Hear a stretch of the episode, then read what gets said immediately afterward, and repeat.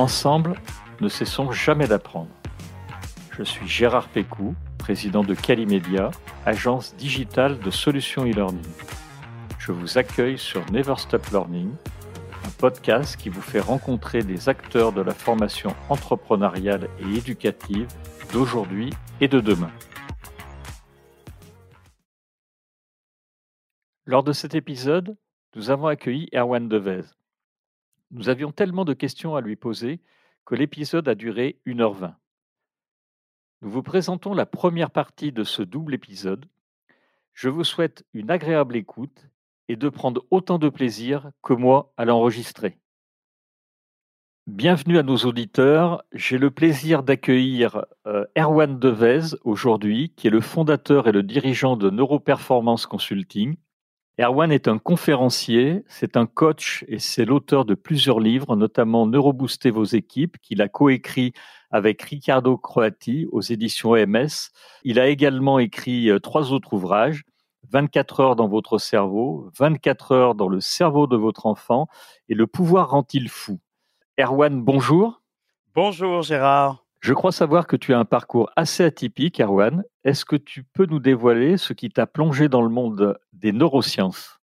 Oui, alors tout d'abord, euh, merci de, votre invitation. Euh, je suis ravi de pouvoir échanger avec toi, euh, Gérard, sur ces sujets passionnants. Alors, ce qui m'a plongé dans les neurosciences, ben c'est pas forcément au départ, en tout cas, une très bonne nouvelle, puisque j'ai eu une lésion au cerveau il y a environ une dizaine d'années à la suite d'un accident euh, opératoire. Et euh, du, j'allais dire du jour au lendemain, mais même pas d'une heure sur l'autre, en fait, je me suis retrouvé dans euh, une situation extrêmement compliquée, dégradée, difficile et que je ne maîtrisais absolument pas, c'est-à-dire que mon cerveau euh, ne répondait plus comme euh, autrefois. Euh, et donc, il a fallu, par la force des choses, que j'aille vers la compréhension de ce qui se passait, pourquoi je ne pouvais plus marcher, pourquoi je ne pouvais plus travailler, jouer avec mes enfants. Et tout est parti de là, euh, au tout départ dans une démarche vraiment de, de, de rééducation. Hein, de, il fallait que je me remette absolument sur pied. Et très progressivement, et très rapidement, néanmoins, euh, je me suis rendu compte que euh, cette euh, immersion dans le monde des neurosciences allait bien au-delà de l'aspect simplement rééducation et c'est devenu une passion. Et ça fait dix ans que ça dure, sept jours sur sept, et c'est pas prêt de s'arrêter. Et j'ai eu la chance d'assister à l'une de tes conférences et, et, tu en parles effectivement avec une vraie, vraie grande passion. Alors je disais que tu avais un parcours atypique parce que au départ tu as une formation en gestion à l'Institut supérieur de gestion étais négociateur international, tu as travaillé au comité international de la Croix-Rouge. Tu n'étais vraiment pas destiné aux neurosciences au départ. Alors oui et non, euh, c'est vrai que mon parcours est, parcours est assez atypique. Euh, j'ai travaillé effectivement pendant une dizaine d'années dans les pays en guerre, en fait, euh, pour le CICR, donc le, Comité international de la Croix-Rouge. J'ai négocié énormément sur différents aspects, en fait, liés au droit international humanitaire. Donc, ben, je suis allé de Kaboul à l'ex-Yougoslavie, de la Somalie au Kosovo, etc., etc., etc. Ça a duré dix ans une expérience extrêmement structurante, extrêmement intéressante. Alors le lien, pourquoi je te dis oui et non, c'est que pendant ces dix années de négociation, évidemment que l'aspect psychologique, neuropsychologique, était là du matin au soir. Quand vous négociez dans euh, les prisons euh, de Kaboul ou de Sarajevo ou d'ailleurs, euh, j'aime autant vous dire qu'il faut évidemment prendre la perspective de l'autre surtout euh, que le rapport de force n'est pas évidemment en votre faveur. Donc, sans le savoir, j'ai fait de la neuropsychologie pendant toutes ces années et pour une autre raison aussi qui est très intéressante, c'est que pendant toutes ces années, évidemment, j'avais des traducteurs. Et donc, quand on a des traducteurs, eh bien, euh, et quand on ne comprend pas le langage de l'autre, eh bien, on a presque une déformation professionnelle, c'est-à-dire que on va scanner beaucoup plus son interlocuteur pendant qu'il parle, puisqu'on ne comprend pas les mots, eh bien, on va s'attacher aux autres registres, notamment au, langage corporel. Et quand, euh, bien des années après, quand j'ai eu cet accident cérébral et quand je me suis plongé dans les neurosciences, eh bien, il y a beaucoup de ponts qui se sont faits en fait entre ces deux différentes activités. Il y a aussi un troisième pont qui s'est fait par rapport à mes activités de manager, de dirigeant. Et aujourd'hui, je dois dire que dans le contexte que nous vivons, en particulier depuis un an avec cette crise Covid, toutes ces expériences me, me servent énormément de gestion de crise, de négociation, de direction, de management, de connaissance du fonctionnement cérébral. Et puis enfin, une dernière aussi, peut-être une dernière expérience qui m'est extrêmement utile et qui est extrêmement importante pour moi, c'est que parallèlement à tout cela, je suis aussi peintre. Ça a été une activité à part entière à une époque de ma vie et c'est extrêmement important pour moi d'avoir ce, cette fenêtre ouverte sur la créativité. Et quand je peins, je progresse en neurosciences. Et quand j'étudie le cerveau, je progresse en créativité. Donc, tout ça pour dire que même si ces expériences peuvent apparaître dissociées, en fait, elles font partie d'un tout et c'est une démarche un peu holistique, un peu globale que j'essaye de promouvoir parce qu'aujourd'hui, euh, si on veut être un meilleur apprenant, si on veut être un meilleur dirigeant, un meilleur manager, eh bien, il faut avoir une, approche globale des choses. Si on veut avoir un cerveau qui fonctionne correctement, il faut avoir une approche globale des choses. Euh, le mode de vie est aussi important que euh, la pratique professionnelle stricto sensu. D'accord, merci.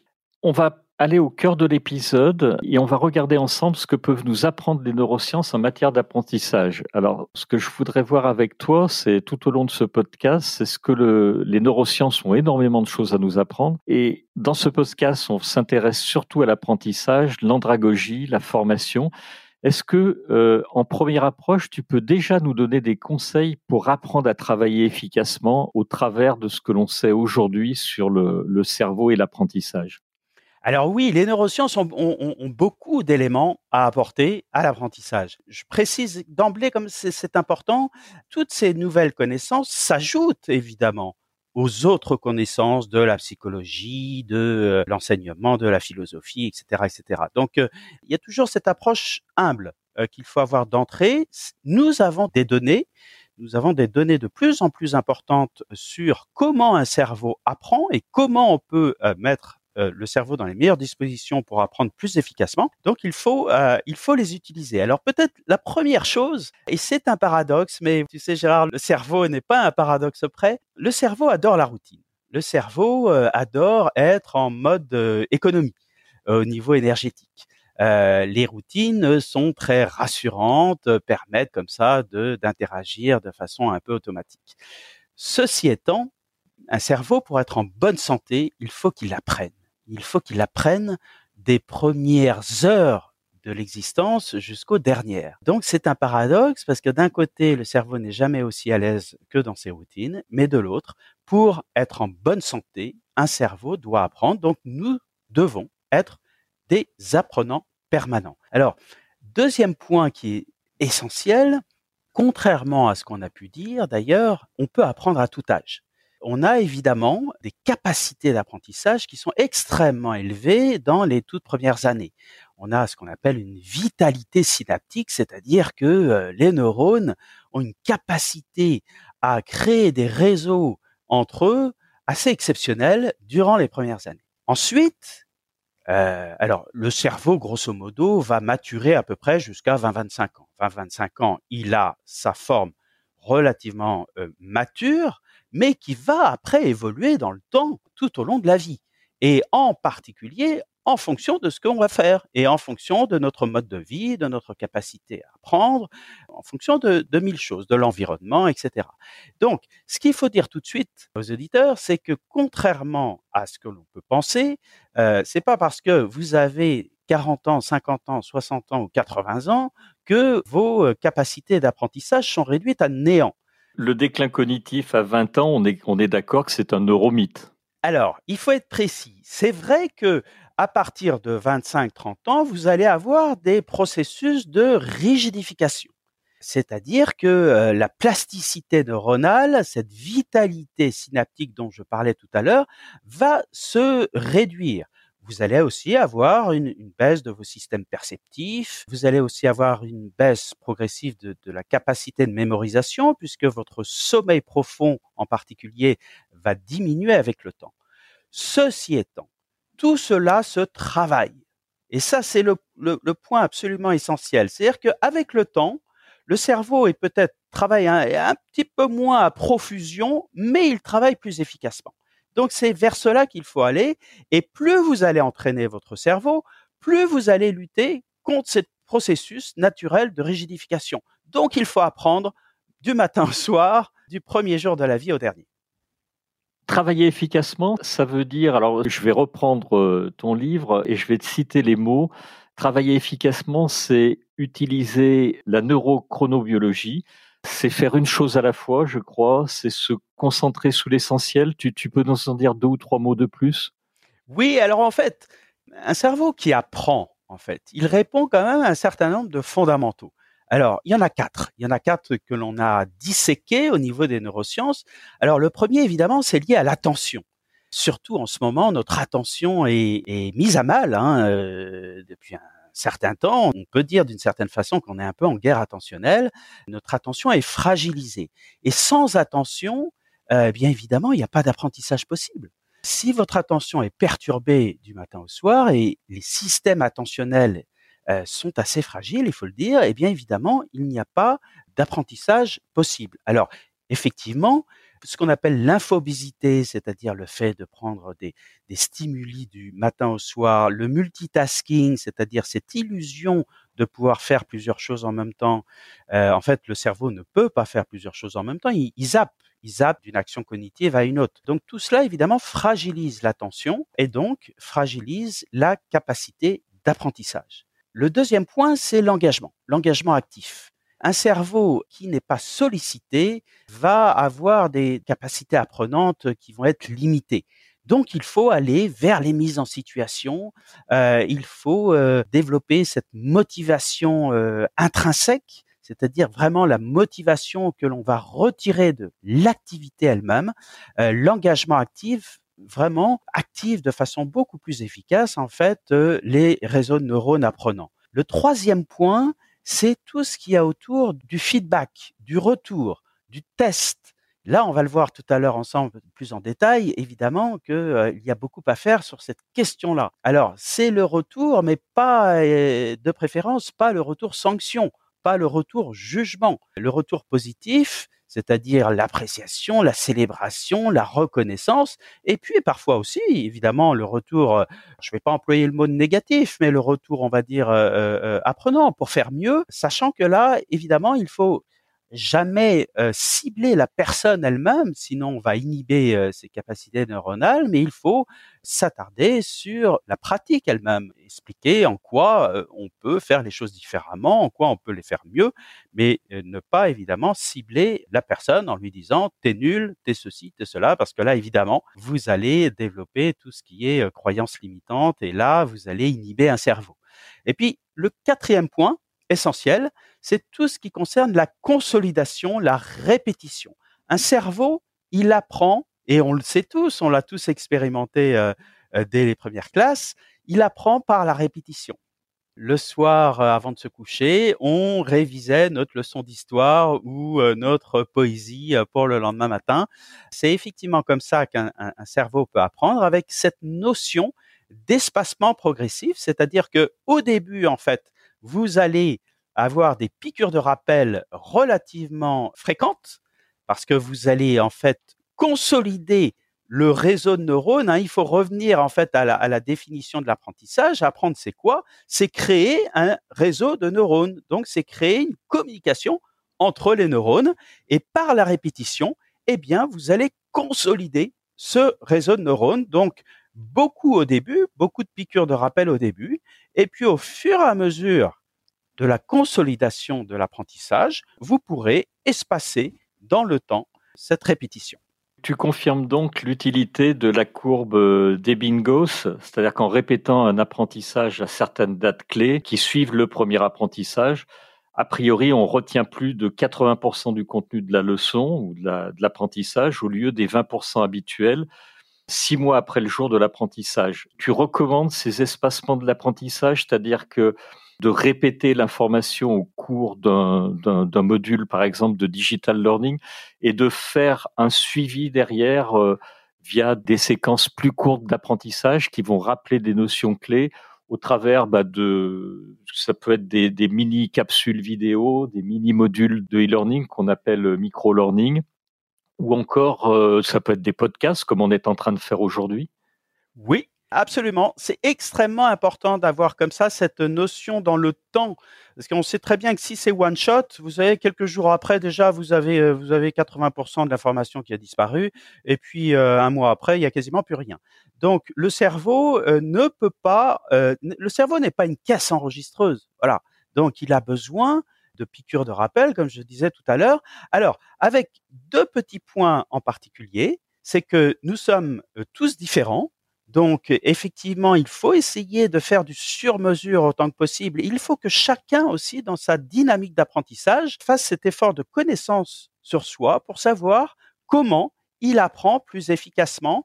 Euh, il y a euh, des, certaines personnes qui vont avoir euh, des capacités plus importantes de mémorisation, donc ils vont avoir besoin de moins de piqûres de rappel avec des espacements euh, beaucoup plus euh, progressifs. Et puis d'autres, eh bien, ce sera un petit peu différent. Il faudra répéter un peu plus. Ça ne fait pas des gens plus intelligents que les deuxièmes. C'est simplement des spécificités euh, individuelles. Et le deuxième point qui est extrêmement important, c'est que dans ces petites capsules dont tu parlais, Gérard, il faut insister sur la dimension ludique. Et alors là, le digital permet cela, c'est-à-dire que euh, faire des petits exercices, des petits testings. Alors encore une fois, pas dans une notion de jugement, hein, c'est pas pour faire le malin et pour être plus fort que son voisin, pas du tout. Mais plus on va introduire une dimension ludique en fait dans l'apprentissage, et plus on va rendre cet apprentissage efficace. Pourquoi? Parce que quand on joue, le cerveau euh, qui est confronté à une dimension ludique, eh bien, vous allez avoir des petites projections d'un neurotransmetteur qui s'appelle la dopamine, qui est extrêmement important euh, dans le renforcement positif notamment. Et cette dopamine, eh bien, elle va venir en particulier irriguer une zone qui s'appelle l'hippocampe, qui est une zone extrêmement importante dans, dans l'apprentissage.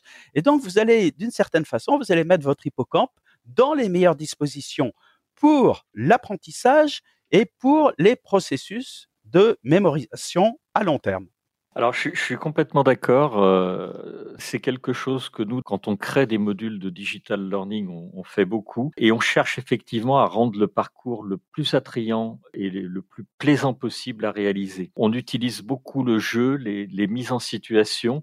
Mhm. Et, ça rejoint ce que tu dis, c'est-à-dire qu'on essaye d'augmenter les bénéfices de, de plaisir on essaye de mettre euh, l'apprenant dans un, climat bienveillant et positif. On utilise effectivement, comme tu le dis, la, reconnaissance et également le sens de l'action. Il y a quelque chose que tu as dit également qui me paraît très important, c'est quand tu as dit tout à l'heure que le cerveau finalement, il était un peu partisan du moindre effort et on essaye de diminuer le coût en effort et, donc bah, chez nous, ça consiste à mettre des objectifs qui sont clairs et atteignables, mhm. euh, de faire étape par étape, et, souvent de varier effectivement les plaisirs en utilisant notamment la multimodalité que permet le digital et les formations. Est-ce que tu confirmes que les aspects multimodaux des formations peuvent être importants? Ah oui, c'est essentiel.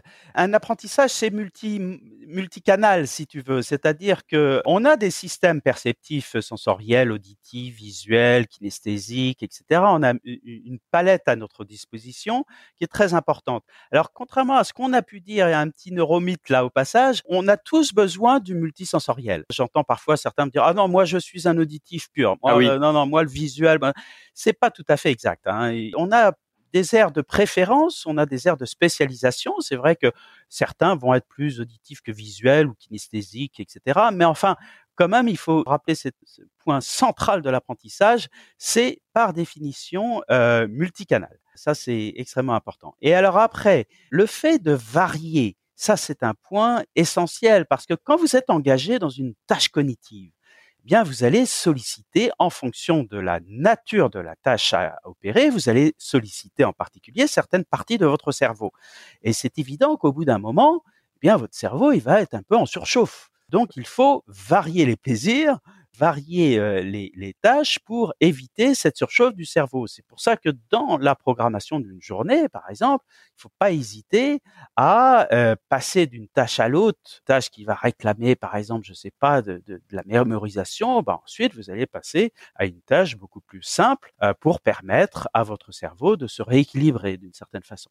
Donc, c'est très important cette question du, du temps. Alors, ça, ça, renvoie aussi à une autre dimension. Alors, une question qu'on me pose souvent et qui est pas si simple. On me dit, ouais, mais un cerveau, euh, il peut apprendre euh, pendant combien de temps en étant au, au top? Euh, C'est 20 minutes, c'est 30 minutes, c'est 40 minutes J'allais te poser la question. tu, tu, tu m'as devancé. oui, c'est souvent la, cette question-là, j'y ai droit à chaque fois. Alors, ouais, ouais, ouais, je, je, vais pas échapper à la. elle est, elle est compliquée cette question parce que on a essayé de modéliser. Alors, il y a eu beaucoup là aussi. Hein, on a été un peu dans un petit neuromythe sur cette question.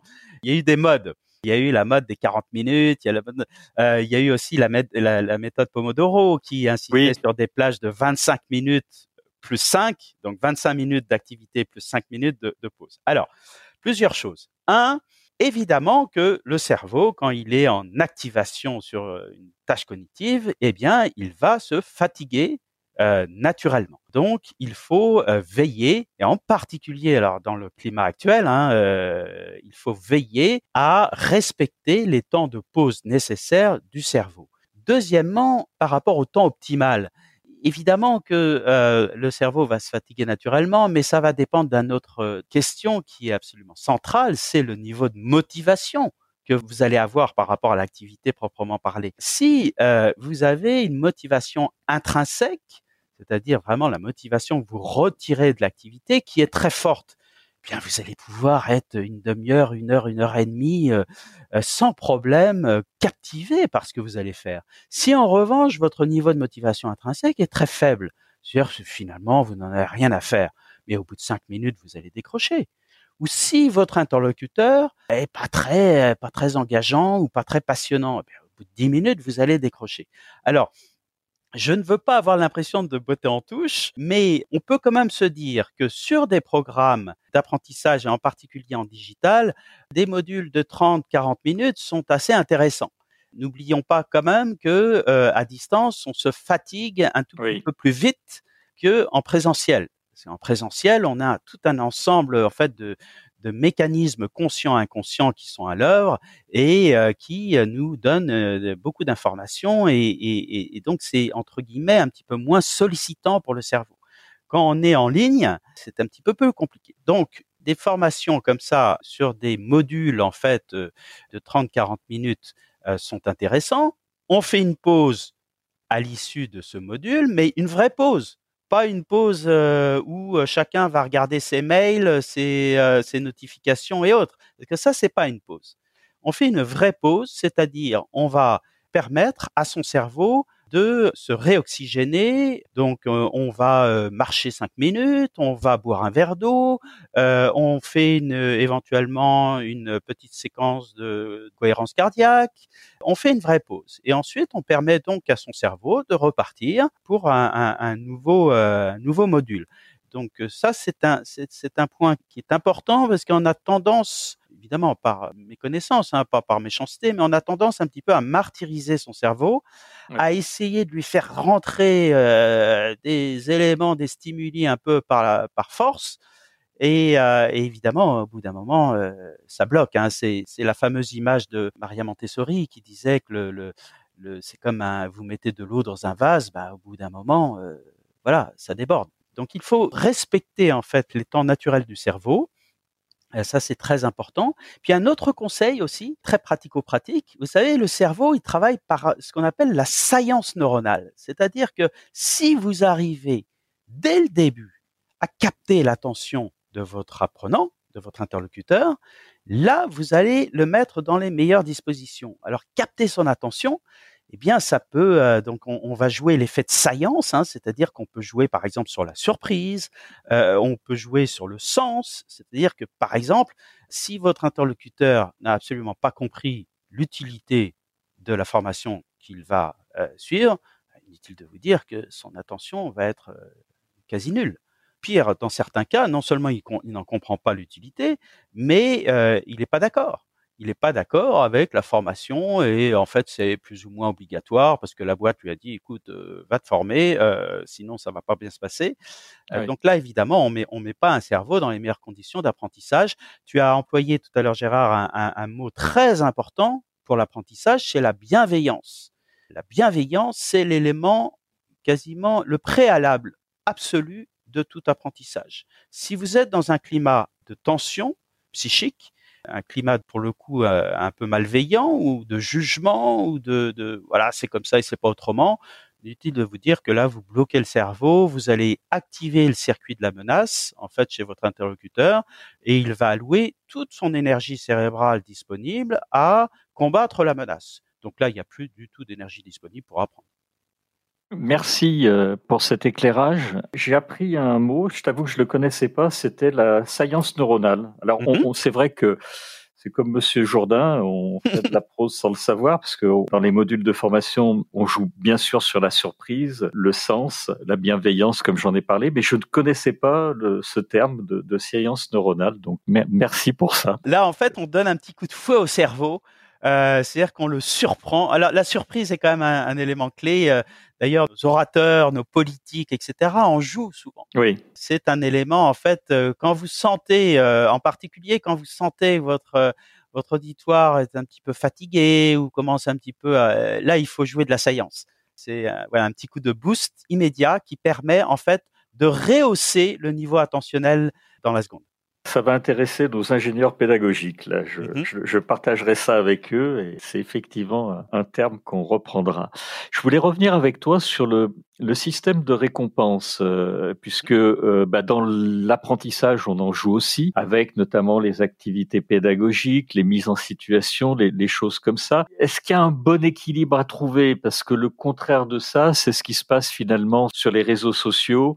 Facebook, on en avait parlé, je me mmh. souviens, lors d'un entretien téléphonique euh, qu'on avait eu ensemble, où c'est presque le, le contraire de mmh ce qu'il faut faire. C'est-à-dire que là, on est dans, dans l'excès, c'est-à-dire qu'on va jouer sur la récompense immédiate qui oblige finalement le, la personne qui consulte le réseau social à faire défiler des pages et des pages. Et je crois que à la fin d'une journée, ça peut se jouer en centaines de mètres ou voire même en kilomètres euh, pour les plus importants. Si j'ai. Comment on arrive à trouver cet équilibre via le système de récompense pour qu'il soit vraiment vraiment optimal?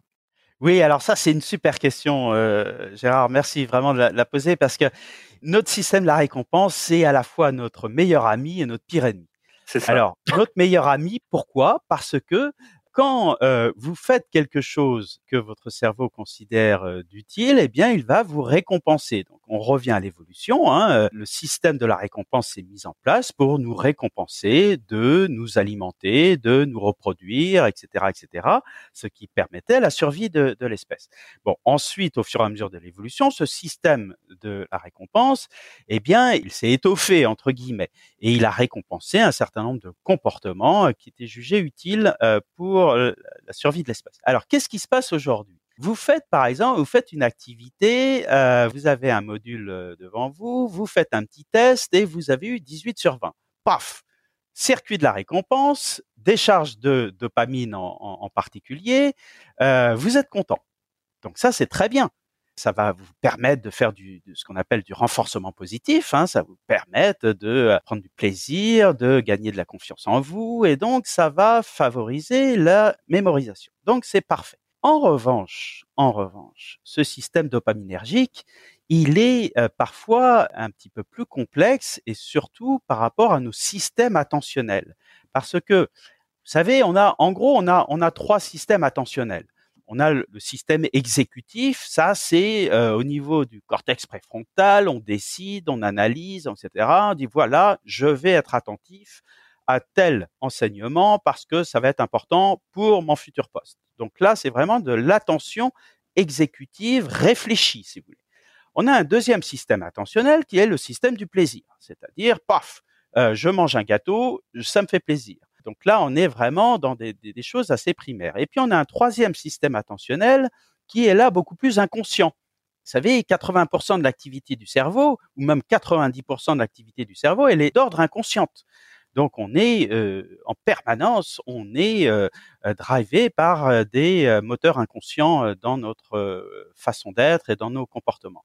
Et donc dans ces différents mécanismes attentionnels, eh évidemment, si notre attention est perturbée du matin au soir, et en particulier par les notifications, en particulier par, euh, tu parlais très justement de Facebook par exemple, on peut en dire un mot. Quand on fait des photos par exemple, on a, on a étudié ça au niveau des neurosciences, c'est fascinant. On va en vacances quelque part, on a euh, une plage magnifique devant les yeux. On fait une photo, ou dix photos, ou cent photos. Eh bien là, on voit que dans le cerveau, il y a plein de petites activations qui sont tout à fait intéressantes, tout à fait positives, parce qu'on va aller chercher le meilleur plan, on va aller chercher euh, le plus beau paysage, donc on va avoir, on va être très sollicité. Et quand on aura fait une magnifique photo, eh bien on se dira ah absolument extraordinaire. Les ennuis arrivent après, parce que quand on commence à poster cette photo euh, sur euh, notre Facebook, eh bien là évidemment, qu'est-ce qu'on va regarder? Les likes. Et qu'est-ce qu'on va regarder? Les commentaires. Et puis, si les likes sont pas en nombre suffisant, ou si les commentaires sont pas forcément tous extrêmement bienveillants, eh bien là, on va avoir des phénomènes de tension comparative. Euh, en neuropsychologie, euh, on a étudié ça, c'est extrêmement délétère pour le cerveau parce que là, on va se dire mais pourquoi il a répondu ça, pourquoi j'ai pas euh, eu 300 likes, etc., etc. Et donc là, ça commence à turbiner, circuit de la menace, estime de soi entamée, et là, on passe totalement à autre chose. Donc effectivement, pour revenir à ta question initiale, eh bien oui, le circuit de la récompense dopaminergique est intéressant, peut être intéressant pour jouer l'effet de renforcement positif au travers de petits tests, de petits, etc. Euh, on joue la répétition, renforcement, et là on est gagnant. Mais attention à ne pas euh, trop en abuser, parce que ce circuit dopaminergique, il est extrêmement addictif. Oui. Et quand on n'a plus notre dose de dopamine, eh bien on est malheureux, on est, euh, on est en manque. Il faut trouver, effectivement, comme tu le disais, il faut trouver un bon équilibre euh, la dopamine est intéressante, mais euh, au niveau du cerveau, il y a aussi bien d'autres euh, mécanismes neurobiologiques qui sont, qui sont intéressants à jouer. Oui, oui, il y a, y, a, y a, plein effectivement d'exemples intéressants. Il y a l'exemple de l'enfant gâté. Il y a eu des, des, expériences horribles avec des singes et des systèmes de récompense où, où les singes devenaient fous s'ils n'avaient pas leur dose de jus de papaye en activant les réseaux de récompense de dopamine. Et en fait, c'est en les frustrant, je crois. Oui, oui. Euh, ils arrivaient à se réguler, je crois, s'ils avaient leur papaye régulièrement, mais quand le système, le bouton poussoir donnait des choses complètement aléatoires, c'est-à-dire qu'ils ne savaient pas, ils n'avaient pas leur juste récompense, bah ça, ça, perturbait et ça donnait des choses complètement catastrophiques. Donc, euh, à, utiliser effectivement avec la, la, plus grande prudence tous ces, ces réseaux de récompense. C'est un point ça, qui est très important au-delà de l'apprentissage, c'est que, vous savez, on a, en fait, on a, on a deux systèmes. On a le système du, du plaisir hédonique, plaisir à court terme, dopamine, qui est encore une fois intéressant. Heureusement qu'on l'a. On va euh, prendre un, un, bon verre de vin avec un ami, euh, on a un plaisir euh, tout de suite immédiat, hédonique et formidable. Mais à côté de ça, on a la notion en neuropsychologie de plaisir eudémonique de dimension eudémonique qui, elle, va aller chercher le sens, va aller chercher des mécanismes et, des fonctions qui sont beaucoup plus riches entre guillemets. C'est pas simplement le plaisir à court terme, mais c'est la dimension du sens à long terme. Pourquoi je me lève le matin? Qu'est-ce que j'ai envie d'accomplir, etc. Toutes ces questions euh, vraiment essentielles. Et tout l'enjeu, c'est d'avoir un bon équilibre entre le plaisir hédonique court terme et euh, les enjeux démoniques à long terme liés au sens. Voilà. C'est pas l'un ou l'autre, c'est l'un et l'autre. Et l'autre. D'accord. Je voulais revenir sur quelque chose qui est, qui est important également, qui est la notion d'erreur. Alors, deux podcasts avant toi, on a enregistré en fait euh, quelqu'un qui était très intéressant, qui nous a parlé du futur de la formation digitale, qui s'appelle Artem Ismailov qui est le responsable learning et développement du groupe SEB, et qui lui nous a dit quelque chose qui fait mal en fait quand on habite en France, c'est que il a dit que ça l'avait perturbé, qu'on n'était pas du tout nous en France prêts à accepter la notion d'erreur et qu'on a systématiquement tendance à stigmatiser. Euh, Est-ce que toi, tu vois un intérêt à amener l'apprenant à faire des erreurs pour solliciter le, ces notions d'apprentissage? Ah oui, alors moi je partage à 200% euh, ce qu'a dit ton invité. On a un problème culturel en France par rapport à l'erreur et au-delà par rapport à l'échec. C'est ça. c'est enseigné dès les premières classes, c'est-à-dire qu'il ne faut pas se tromper, il faut pas. que savons-nous au niveau des neurosciences par rapport à tout cela? Tous les processus apprenants tous les processus aussi de résilience, de croissance post-traumatique, qui sont particulièrement importants aujourd'hui, doivent intégrer la notion d'erreur. C'est-à-dire que l'erreur, l'échec fait partie intégrante du processus apprenant ou résilient. Donc non seulement il ne faut pas la redouter, mais il faut la rechercher, l'erreur. Il est tout à fait normal de se planter, euh, de ne pas réussir, ça fait partie du processus apprenant. Donc ça veut dire que derrière tout ça, il faut changer notre rapport culturel à l'erreur. Il faut aussi, euh, euh, moi c'est ce que je passe mon temps à dire auprès des, des sociétés que je conseille, c'est-à-dire qu'il faut intégrer la notion d'erreur dans les cursus d'appréciation, etc. Tu sais, celui qui ne se trompe jamais, c'est celui qui ne fait rien. Euh, donc, euh, est-ce qu'on veut des gens qui ne font rien ou est-ce qu'on veut des gens qui vont essayer de trouver des solutions nouvelles aux problématiques actuelles? Donc, la notion d'erreur est très importante, mais encore une fois, encore une fois, je reviens sur cette notion-là parce qu'en France, on a du mal là-dessus. On pourra aller d'autant plus activer cette notion d'erreur de retour, etc., que au préalable, on aura construit un climat bienveillant et positif. Et là, c'est aussi un deuxième aspect sur lequel on n'est pas bon, il faut pouvoir le dire, surtout par rapport à nos amis anglo-saxons, c'est qu'on a du mal à dire que c'est bien, on a du mal à dire bravo, on a du mal à dire mais c'est génial ce que tu as fait. D'ailleurs, on se moque toujours un peu gentiment des Américains qui en font des tonnes euh, sur ces notions de, remerciement, mais ils ont raison. Ils ont raison, au niveau euh, cérébral.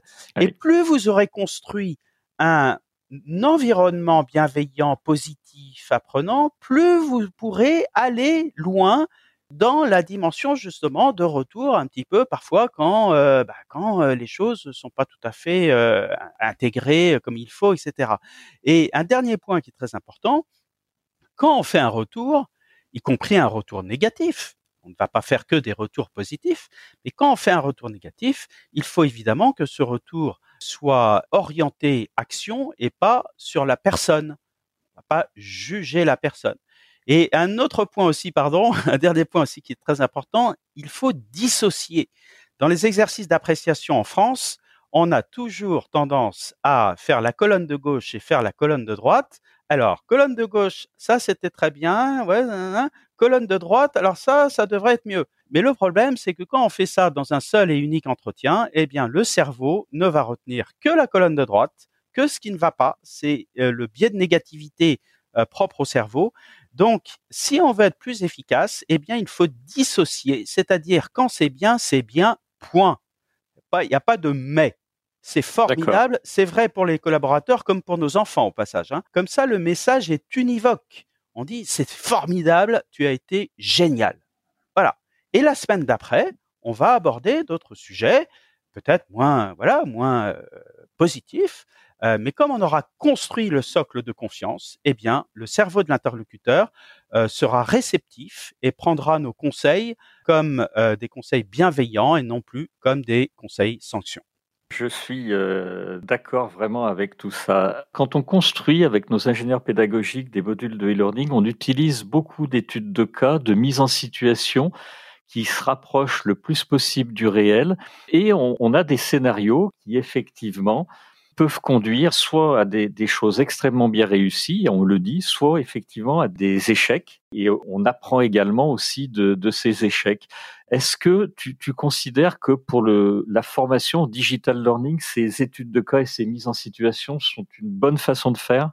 Ah oui, oui, ah oui, bien sûr, bien sûr, parce que euh, plus euh, votre euh, apprenant va être dans les conditions réelles de, son exercice, de son travail, donc plus les mises en situation seront proches de sa réalité, plus évidemment vous allez rehausser son niveau attentionnel. Donc c'est absolument essentiel.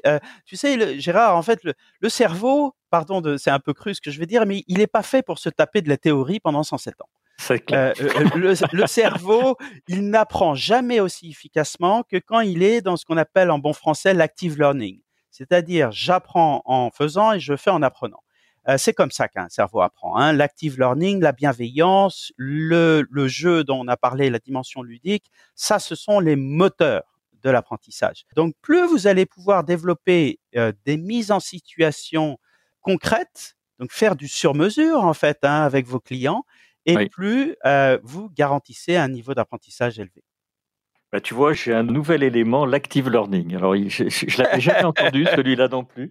Euh, je te jure, et alors pour le coup, je, je pense que j'en connais un paquet, mais celui-là, on ne me l'avait jamais fait et, en plus, il est, il est très, euh, il est très, très explicite, vraiment. Donc, euh, ça, me fait sourire parce que, si tu veux, on, on invente euh, dans le e-learning. Je pense, je pense que c'est propre à ça parce que c'est, c'est finalement relativement nouveau, même si le, e-learning n'a plus rien à voir de celui qu'on fait aujourd'hui, n'a plus rien à voir avec celui qu'on faisait il y, a, il y a 15 ans. Mmh et il y a un terme comme ça euh, tous les six mois. Donc, euh, euh, je t'en laisserai la paternité d'Active Learning. Il, me plaît bien.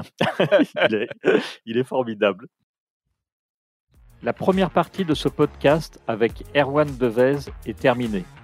Je vous retrouve dans la deuxième partie pour la suite de cet épisode sur les neurosciences.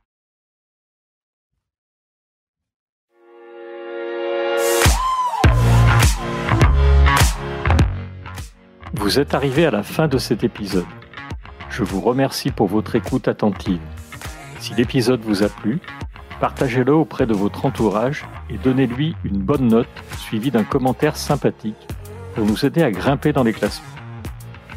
Je suis Gérard Pécou, président de Calimedia. Si vous cherchez une solution e-learning, rendez-vous sur calimedia.fr. Notre équipe vous accompagnera avec un très grand plaisir. Nous nous retrouverons dans le prochain épisode de Never Stop Learning pour qu'ensemble, nous ne cessions jamais d'apprendre.